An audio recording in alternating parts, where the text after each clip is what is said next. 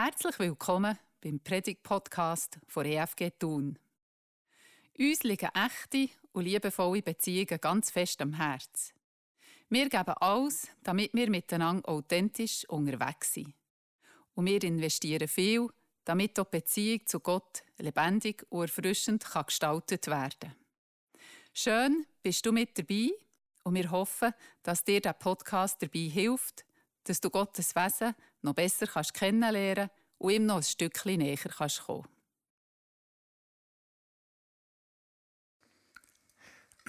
Kennst du das? Du liegst im Bett, bist gerade so schön am Einschlafen, musst vielleicht am Morgen wieder früh auf, hast streng am nächsten Tag und plötzlich hörst du Lärm. Musik, lautes Lachen, ein Gerät ohne Ende und dir wird klar, da wird irgendwo gefeiert. Und du fährst dich an ärgern.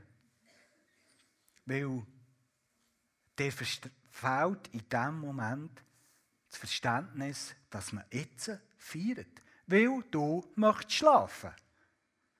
Und der Lärm von dieser Party hindert dich daran, dass du das kannst. Gibt es in so einer Situation Alternativen zum Ärger? Mir sind so spontan zwei Möglichkeiten in Sinn gekommen, die man ins Auge fassen könnte. Das erste wäre cool bleiben. Und sich überlegen in diesem Moment, es gibt bestimmt einen guten Grund, dass die Leute feiern. So schön, dass jemand überhaupt etwas zu feiern hat. Und wenn man das vielleicht so innerlich wegtischen kann, kann man sich näher entspannen und schlafen. Oder die andere, bisschen radikalere Alternative wäre natürlich, ich schlüpfe wieder rein in meine Kleider und gehe mitfeiern, weil schlafen kann ich auch noch später. Irgendwie so könnte man vielleicht die Situationen meistern. Hat jemand von euch schon mal das so gelöst, dass er wieder in die Kleider ist geschlafen und ist mitfeiern? Noch niemand in meinen Sinn gekommen. Vielleicht probiert ihr das mal aus.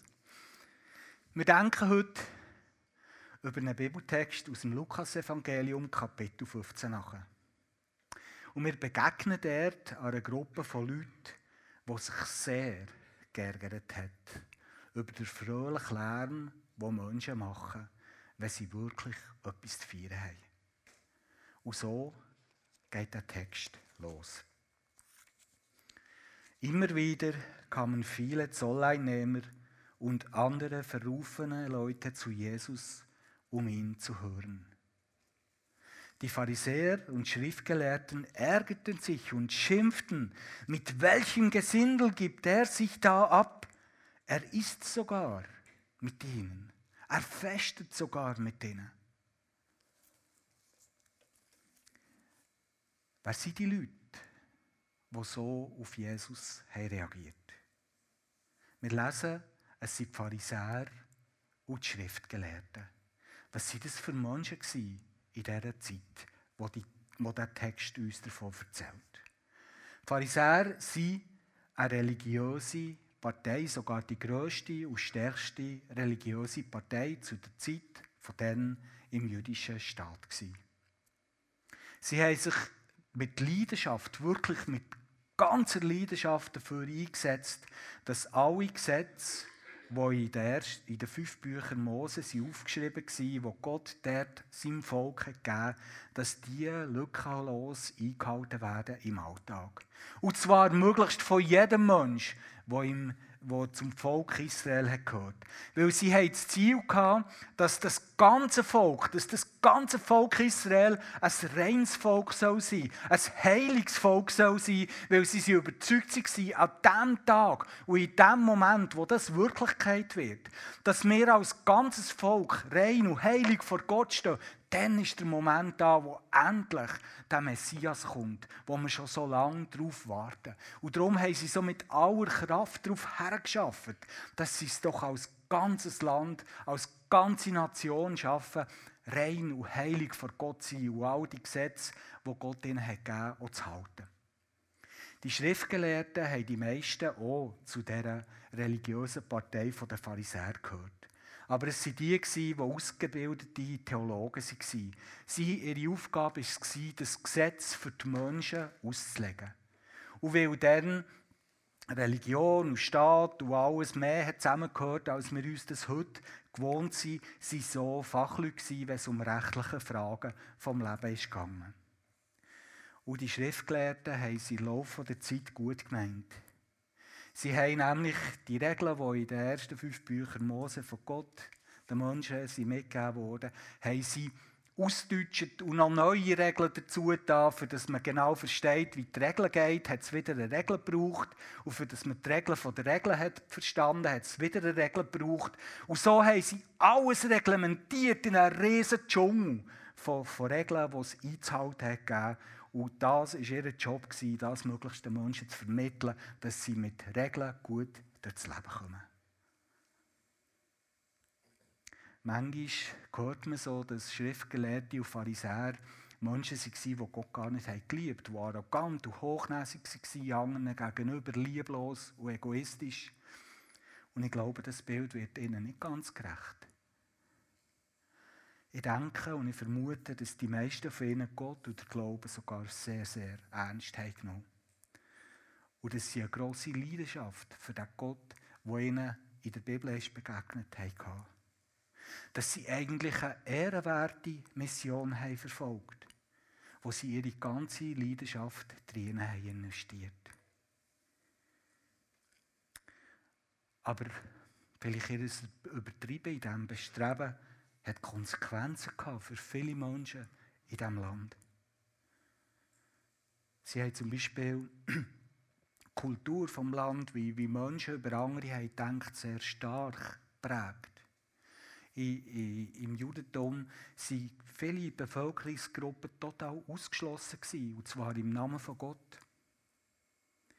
Sie haben dafür gesorgt, dass Menschen keinen Zugang zum Tempel hatten, wo sie haben gefunden die dürfen keinen Zugang zu Gott haben. Im Tempel, das ist der Ort, wo zu der Zeit von Jesus Gott gegenwärtig war. Im Allerheiligsten war er selber gegenwärtig.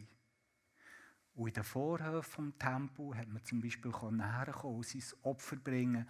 Wenn etwas nicht gut ist gelaufen im Leben, hat man dafür können ein Opfer bringen und wieder rein und heilig sein von Gott. Das war ein ganz wichtiger und zentraler Ort vom Gottesdienst und vom, vom, von Beziehungspflege der Menschen mit Gott, der Tempel. Und die Schriftgelehrten und die Pharisäer haben mit ihrem Tun dafür gesorgt, dass dort nicht alle sie willkommen waren. Zöllner zum Beispiel. Menschen, die sich für einen Beruf entschieden haben, die sich mit den Besatzer, den verhassten Besatzer der Römer haben müssen einlassen und für sie Steuern eintreiben. Das hat man nicht gutiert. Und Zöllner hat niemals dürfen einen Schritt in Tempo machen. Aber auch Kranke zum Teil nicht. Menschen, die krank waren, waren viel auch unrein, haben als unrein gegolten. Und so haben sie keinen Zugang zu der Nähe von Gott. Arme, die sich vielleicht schon nur wegen ihrer Armut gewisse Regeln nicht haben können halten ist der Zugang zu, zum Tempel zu Gott verwehrt gewesen. Ausländer, sind nicht reingekommen. Und Menschen, die vielleicht aus irgendeinem Grund moralisch in ihrem Leben nicht auf der Höhe waren, waren ausgeschlossen von dem Ort, wo sie hätten Gott begegnen. Sie mussten im Namen von Gott draussen bleiben. Dafür haben unter anderem die Pharisäer und die Schriftgelehrten gesorgt. Was hat sie denn so geärgert an Jesus? Jesus war ein Rabbi. Einer, der aufgefallen in der Gesellschaft, dass er ganz besonders gut hat die damalige Schrift vom Alten Testament kennt, wo hat äh, so anziehend können darüber reden und, und, und, mit den Leuten umgehen, dass die ihm anfangen nachfolgen und sich an ihm orientieren. Und die Schriftgelehrten und die Pharisäer waren fasziniert von dem Jesus, dem Rabbi, wo die Menschen in Scharen sind nachgelaufen Aber Jesus ist diesen Menschen ähm, ist diesen Menschen, die sie haben gefunden haben, die stehen dem im Weg, dass der Messias König aus Reich endlich kommen können, ist denen 180 Grad falsch begegnet. Weil der Jesus, der ist diesen Menschen nicht ausgewichen. Im Gegenteil. Er ist ihnen sogar nachgegangen. Er hat sie wertgeschätzt. Er hat sie wichtig genommen. Er hat ihnen zugelassen. Er hat mit ihnen gefestet und gefeiert, weil etwas Gutes in ihrem Leben ist passiert. Und das haben sie für einen Skandal gehalten. Ein Rabbi darf das nicht. Im Namen von Gott. Ein Rabbi darf das nicht. So ist das gewesen. Aber Freunde, es hätte doch auch ganz anders können sein.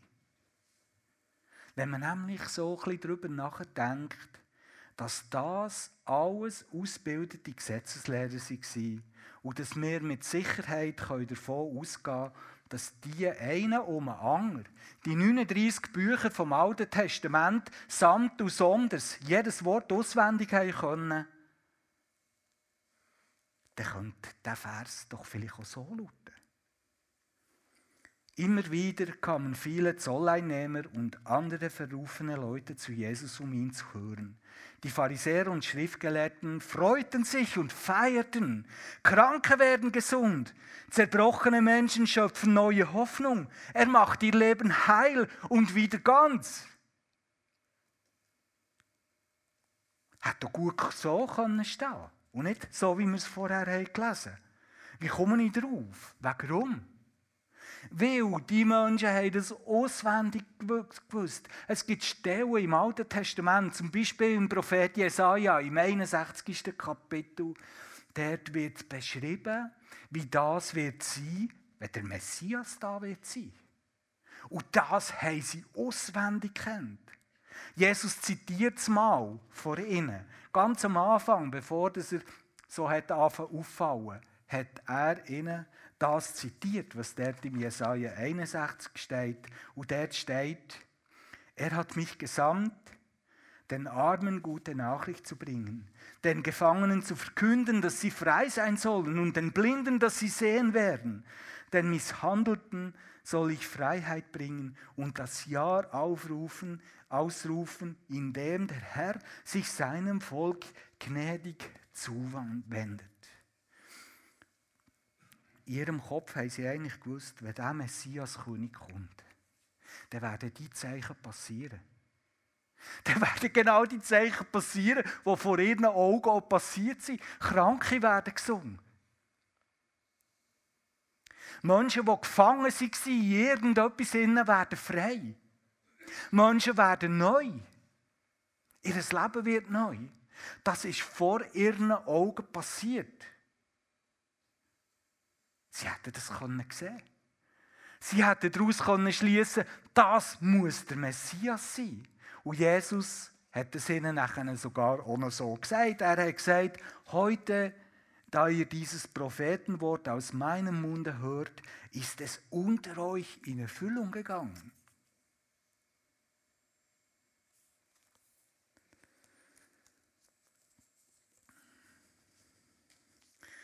Heute, da ihr dieses Prophetenwort aus meinem Munde hört, ist es unter euch in Erfüllung gegangen. Sie hätten es also können wissen. Ja, man müsste sogar sagen, von allen hätten sie es am besten sollen wissen. Oder sie hätten es sogar müssen wissen. Aber die Menschen, die frommen Menschen, haben es nicht sehen und sie haben es auch nicht verstehen. Und darum ärgern sie sich und freuen sich nicht. Und darum bleiben sie auch weiterhin gnadenlos, unbarmherzig, kalte Paragraphenreiter, Menschen, wo Gott, wo, wo der Weg zu Gott anderen ganz bewusst versperren. Wie kommt das? könnten wir uns fragen, dass diese Menschen so am Ziel vorbeischießen. Und hat das vielleicht etwas sogar mit dir und mit mir zu tun? Über das wollen wir jetzt nachdenken. Unser Text geht nämlich weiter. Jesus erzählt seinen Zuhörenden, eben gerade diesen frommen Menschen, die sich dermaßen über ihn ärgern, drei Gleichnisgeschichten in diesem Kapitel. Drei verschiedene Gleichnisgeschichten. Gleichnis ist in dieser Kultur viel eingesetzt worden, eben von den Lehrern, so wie Jesus einer war von den Rabbis. Es sind Beispielgeschichten aus dem Alltag der Menschen, von dieser Kultur, wo die Menschen gut haben verstanden Und jedes Gleichnis, das ihr leset in der Bibel, wo Jesus hat erzählt hat, ein, hat immer den gleichen Fokus. Jesus probiert den Menschen mit einem Bild, das ihnen bekannt ist, etwas zu illustrieren, wie es im, im kommenden Reich von Gott, was dort ist und was dort normal ist. Wenn ihr das Gleichnis leset, könnt ihr immer die Richtung euch denken. Jesus geht es darum, Menschen etwas zu illustrieren, was im Reich von Gott, wo mit Jesus hat angefangen und ähm, am grossen Tag mal voll wird da sein, was dort gilt und was dort wichtig ist. Um das geht es in Gleichnis. Und Jesus hat ihnen drei solche Gleichnisse erzählt, diesen Menschen. Die drei Gleichnisgeschichten haben ein zentrales Thema. Eine ganz wichtige Tatsache und eine Wahrheit, die sie illustrieren sollen. Nämlich das, was ihr hier seht. Es geht um Verlorensein. Es geht darum, dass sich jemand aufmacht für zu suchen. Und es geht darum, dass etwas oder jemand gerettet wird. Um das geht es in all diesen drei Gleichnisgeschichten, die Jesus in diesem Kapitel diesen Menschen erzählt. Um Verloren, um Verlorenheit, um Suchen und um Retten, um Heilen, um wieder zurechtbringen. Um das geht es. Verloren, suchen, retten. Das sind drei Worte, die in der Botschaft der Bibel eine dicke, fette, rote Linie ist, die vom Anfang im Garten bis zu der Stadt am Ende der Bibel immer wieder vorkommt. Bei Gott geht es darum, dass Menschen und die ganze Schöpfung ihre unglaubliche Radikalität verloren sind. Die große Story der Bibel erzählt uns von einem Gott, der das sieht, der das nicht hernimmt, der leidet darunter, der nach Wegen sucht, für die Menschen und die Schöpfung wieder dorthin zu bringen, wo sie eigentlich so sind. Und er findet Wege. Er rettet und heilt und bringt wieder zurecht. Das ist eine dicke, grosse Linie, die wir in der Bibel von der ersten bis zur letzten Seite sehen können. Und genau um das, um das grosse Thema, geht es in diesen drei Beispielen, die Jesus diesen Leuten erzählt. In diesen Beispielen zeigt Jesus auf, wie breit gefächert auf wie viele ganz verschiedene Arten Menschen können verloren sein Das erste Beispiel, das er erzählt, ist eine Geschichte von einem Hirt, der 100 Schafe hat. Und eines von seinen 100 Schafen, aus welchen Gründen auch immer, kommt weg von der Herde. Es verläuft sich, es bleibt in einem Gestrüpp hängen und es kommt nicht mehr zurück. Keine Chance. Und der gute Hirt merkt, dass eins fehlt. Und er geht es suchen. Er sucht so lange, bis es findet. Und er dreht es heim zu seiner Herde. Und er freut sich ungeheuer darüber, dass er es wieder gefunden hat.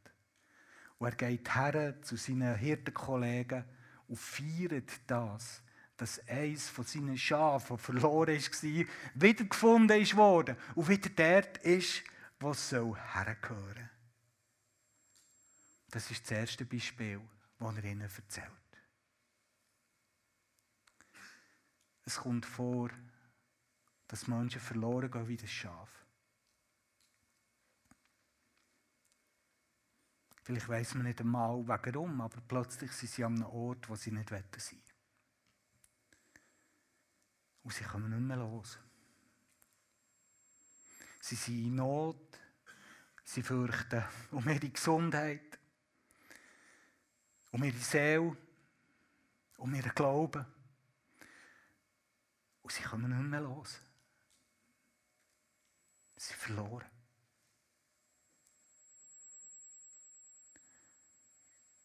Vielleicht ist das auch so ein Gefühl, das du im Moment mit dir umtreibst.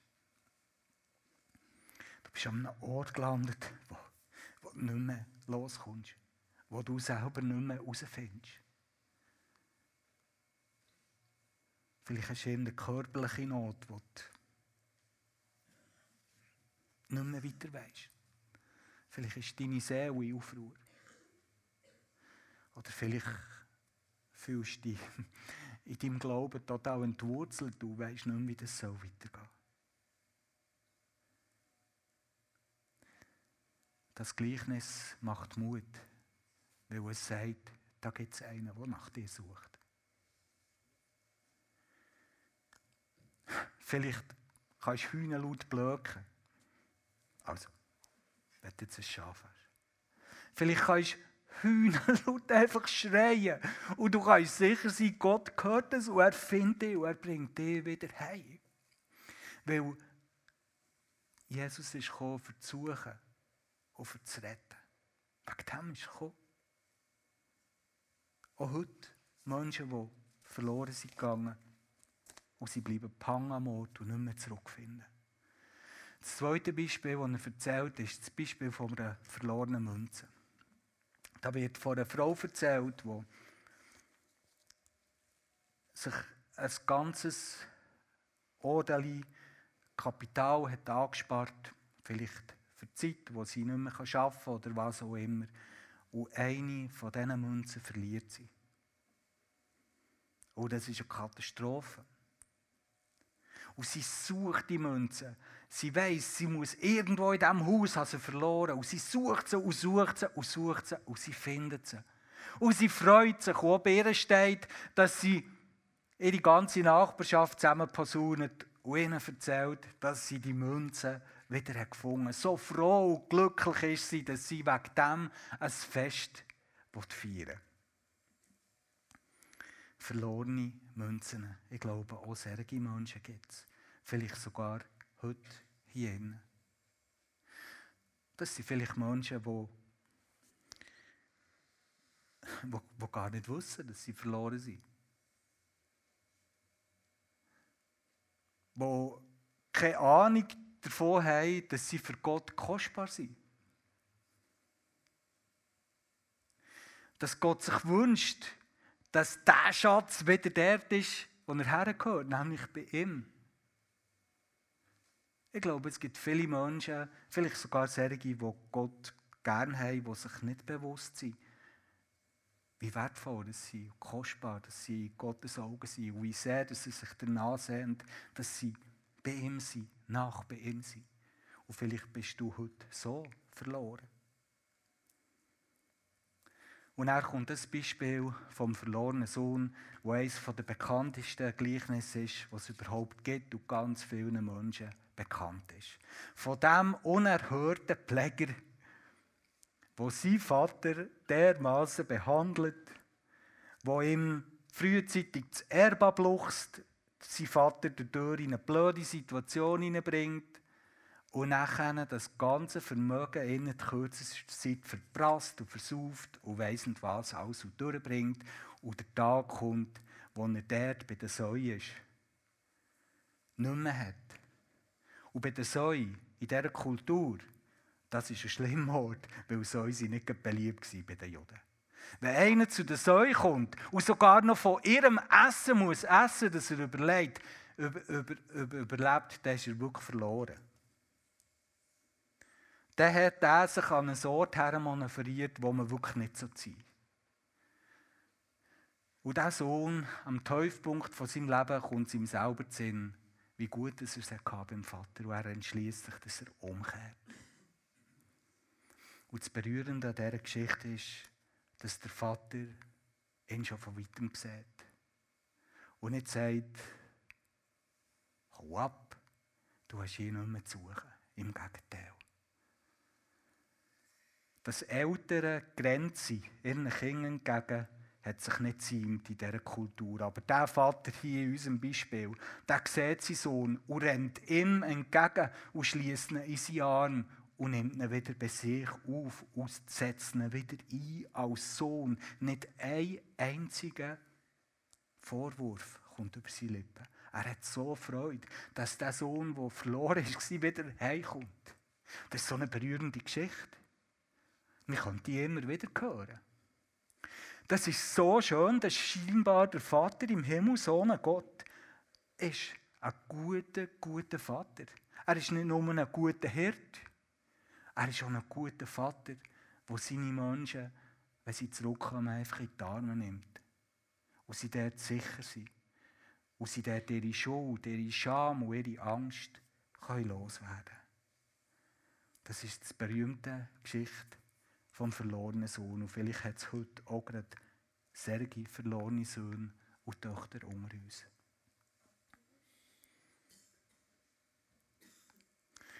Vielleicht bist du an einem Ort gelandet, wo du nie hättest wollen, bei der Säue. Was für eine mutmachende Geschichte, dass man umkehren kann. Und dass man sich einfach da in die Arme vom guten Vater im Himmel stürzen Und er rettet und heilt und bringt wieder zurecht. So eine wunderschöne Geschichte, die Geschichte ist von vielen, vielleicht in gewissen Momenten auch von dir. Und er kommt das, was eigentlich am Anfang Monika hat gesagt hat. In dieser Geschichte, ganz am Schluss, gibt es noch einen anderen verlorenen Sohn. Und ich weiß nicht, wer von euch sich schon mal hat geachtet, wenn er die Geschichte gehört über diesen Sohn. Der geht immer so ein bisschen unter. Aber ich finde, über den müssen wir unbedingt auch noch reden. Es steht dort, wenn ich weiterlese, der ältere Sohn war noch auf dem Feld. Als er zurückkam und sich dem Haus näherte, hörte er das Singen und Tanzen. Er rief einen Diener herbei und fragte ihn, was denn da los sei. Der sagte, dein Bruder ist zurückgekommen und dein Vater hat das Mastkalb schlachten lassen, weil er ihn gesund wieder hat. Das ist passiert.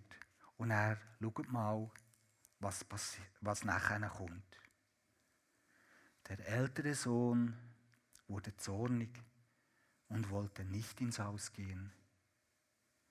Da kam der Vater heraus und redete ihm gut zu, komm und freu dich mit uns.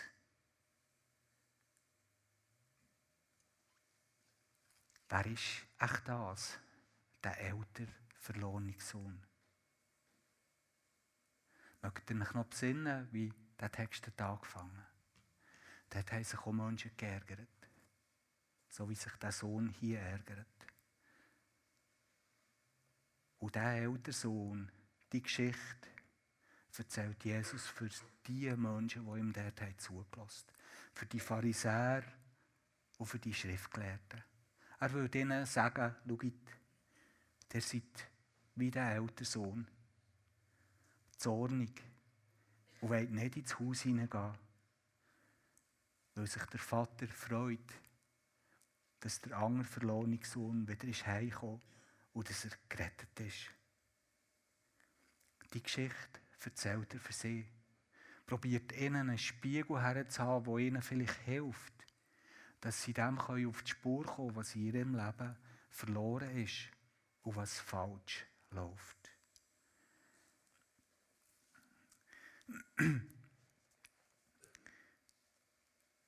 er ist zornig darüber, der Sohn, dass der Sünder, der ist heimgekommen, mit zusammen mit seinem Vater kann feiern kann. Und wenn wir jetzt uns fragen, wieso Menschen,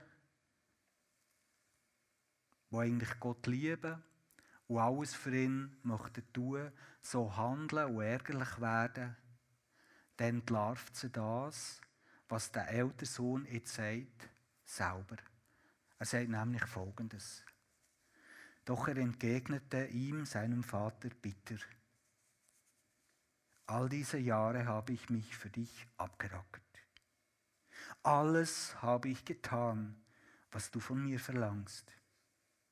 Aber nie hast du mir auch nur eine junge Ziege gegeben, damit ich mit meinen Freunden einmal richtig hätte feiern können. Und jetzt, wo dein Sohn zurückkommt, der dein Vermögen mit Touren durchgebracht hat, jetzt lässt du sogar das Mastkalb für ihn schlachten. Das lässt tief blicken.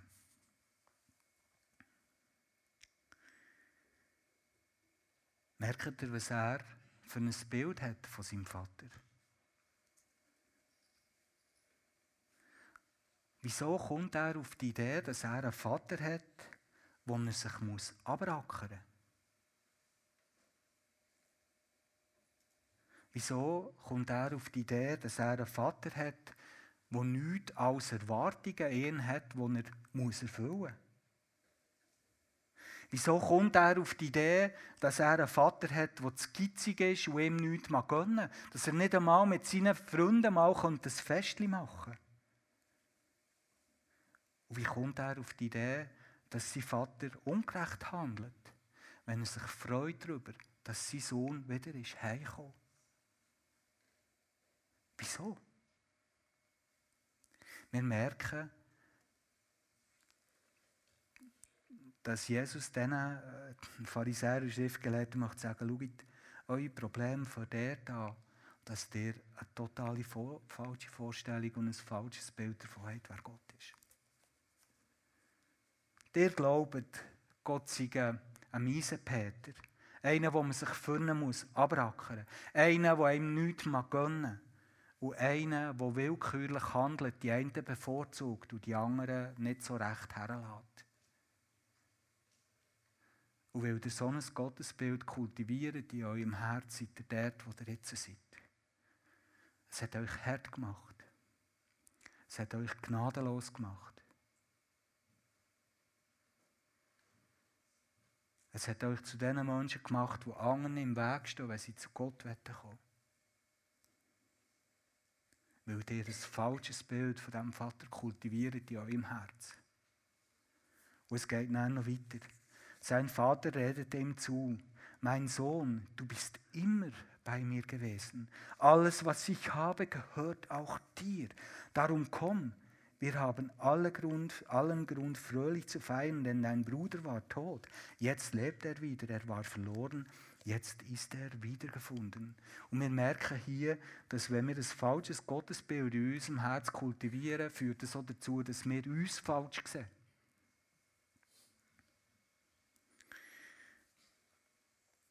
Der Sohn hat nicht verstanden, wer er eigentlich war in den Augen von seinem Vater. Jemand, der immer bei Gott ist, jeden Moment. Alles, was dem Vater gehört, gehört dem Sohn. Stellt euch das mal vor. Alles, was dem Vater gehört, gehört dem Sohn. Natürlich hat er jederzeit ein Fest feiern und sich freuen und ein Geissli dafür schlachten. Jederzeit. Er, ist, er hat die, die ganze Zeit in der Fülle gelebt und er hat es nicht gewusst. Wenn wir ein falsches Gottesbild kultivieren in unserem Herz, führt es dazu, dass wir uns falsch sehen. Und wir sehen es am Hand der Pharisäer und der Schriftgelehrten, das kann uns zu Menschen machen, die unglaublich Gott lieben, aber wir sind gnadenlos und unbarmherzig zu anderen Menschen. Und immer wenn das passiert, können wir uns sicher sein, irgendetwas stimmt nicht bei uns. Liebe Freunde, schaut, was die Welt braucht, sie nachfolgt von Jesus, wo so Jesus nachfolgen in der Art, wie Jesus hat gelebt.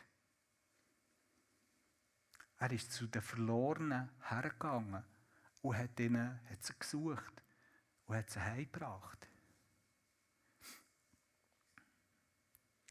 Wir können das nicht gut, wenn wir selber verloren sind. Vielleicht auch in der Art, wie der ältere Sohn hier. Ich möchte euch zum Schluss noch ein Bild zeigen. Monika hat ja gesagt, das sind auch sehr persönliche Predigten. Das hier Bild ist eine Darstellung aus dieser Geschichte. Und sie ist mir vielleicht von, ich muss aufpassen, werde immer älter, da muss ich immer mehr dazu rechnen. Vielleicht vor bald 30 Jahren begegnet das Bild. Und das Bild hat, hat etwas in mir ausgelöst, das bis heute andauert. Als ich das Bild habe gesehen habe, habe ich zuerst den Vater und seinen Sohn, den er in den Armen hat, gesehen. Seht ihr die Intimität dort? Das ist so schön. Dann habe ich rübergeschaut und sehe den anderen Sohn dort hinter der Mauer, der einfach zuschaut. Und man merkt seinen Blick an oder die Faust, die gebaut ist, dass ihm das bewegt, dass er verrückt ist, ärgerlich über das, was er sieht. Und als ich das Bild angeschaut habe, habe ich gemerkt, hey, ich, ich, ich bin genau der. Genau der.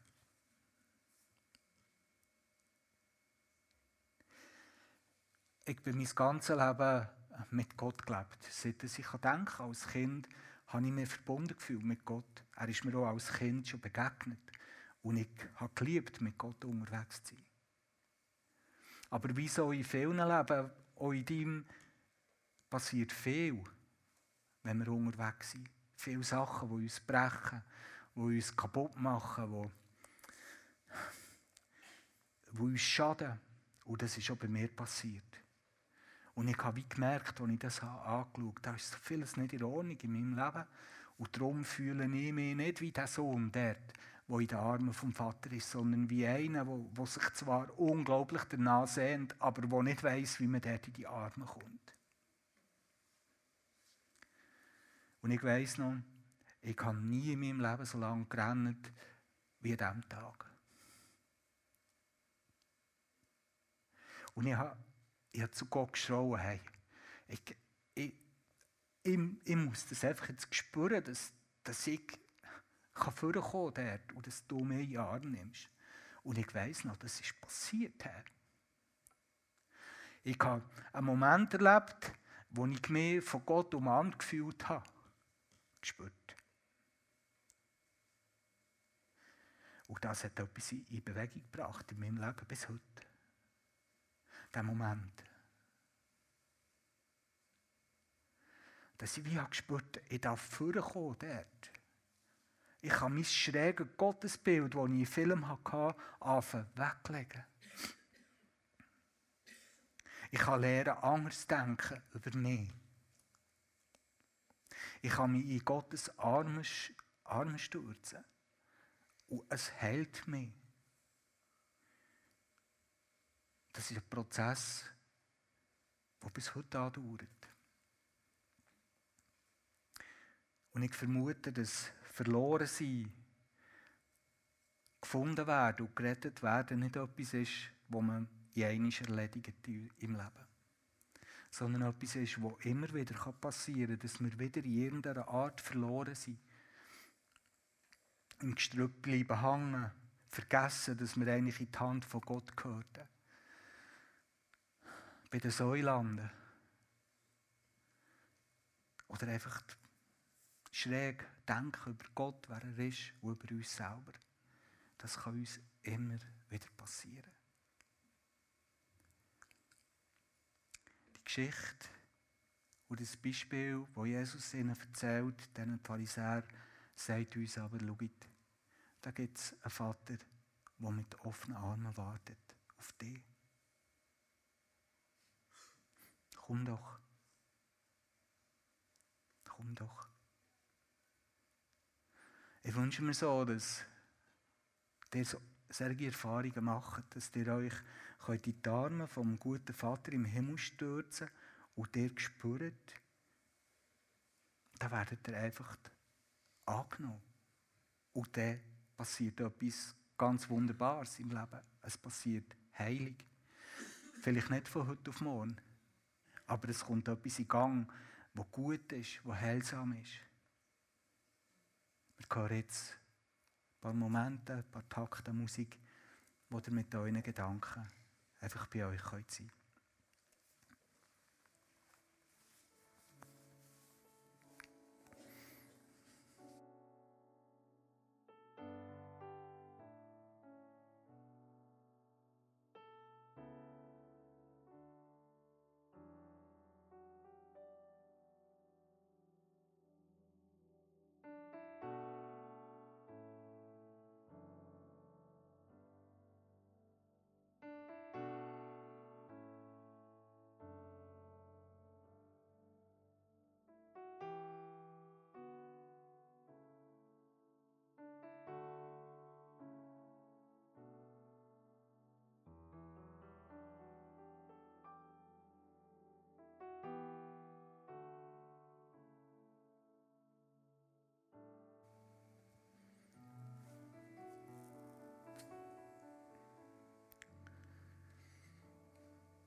Und das Thema hat eine gewisse Brisanz, nicht nur für uns.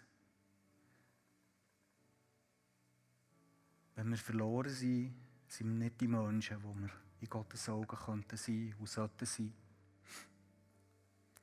Und manchmal sind wir nicht nur hart gegen uns, sondern eben auch gegen andere, gerade gegen Menschen, die nach Gott suchen.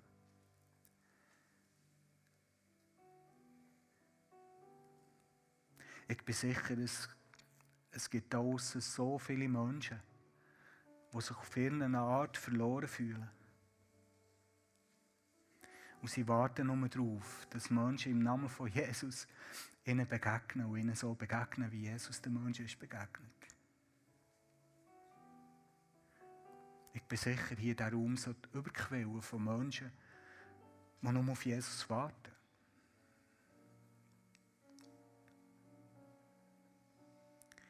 Aber ich vermute, dass es nicht wird gelingen, solange dass wir mit diesen Themen für uns nicht klarkommen. Solange dass wir uns nicht um unsere Verlorenheit kümmern. Um unsere Gottesbilder. Um unsere Selbstbilder. Und das ist tragisch und schade. Darum möchte ich euch Mut machen, euch dem zu stellen. Vielleicht geht ihr heute nicht heim ohne dass ihr noch mit jemandem geredet und betet, für gewisse Sachen in eurem Leben gut einzuspüren. Vielleicht nehmt ihr euch die Zeit an diesem Tag für einen Gedanken, der jetzt angefangen weiter zu verfolgen. Ich wünsche euch viel Mut dazu. Vater im Himmel, ich will dir preisen, dass du so ein guter, guter Vater bist. Dass das stimmt, dass du jemand bist, der uns nie hat vergessen, der uns nach uns gesucht hat, der uns auch findet, wenn wir es zulassen, wo uns heilt und rettet und wiederherstellt. Ich möchte dir danken, dass das so eine gute Nachricht ist, wo wir selber dürfen erfahren und wo wir auch dürfen weitergeben. Und bitte lass uns das gelingen in dieser Woche, die kommt. Dass wir etwas von diesem Heil und von dieser Heilung und von dieser Rettung dürfen in die Welt hineintragen und auch in unser Leben, das du möchtest schenken. Amen.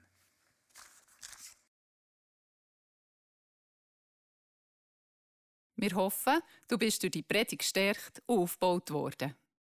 Du darfst den Podcast gerne mit den Leuten teilen, wo du denkst, die könnten jetzt auch von der Predigt profitieren.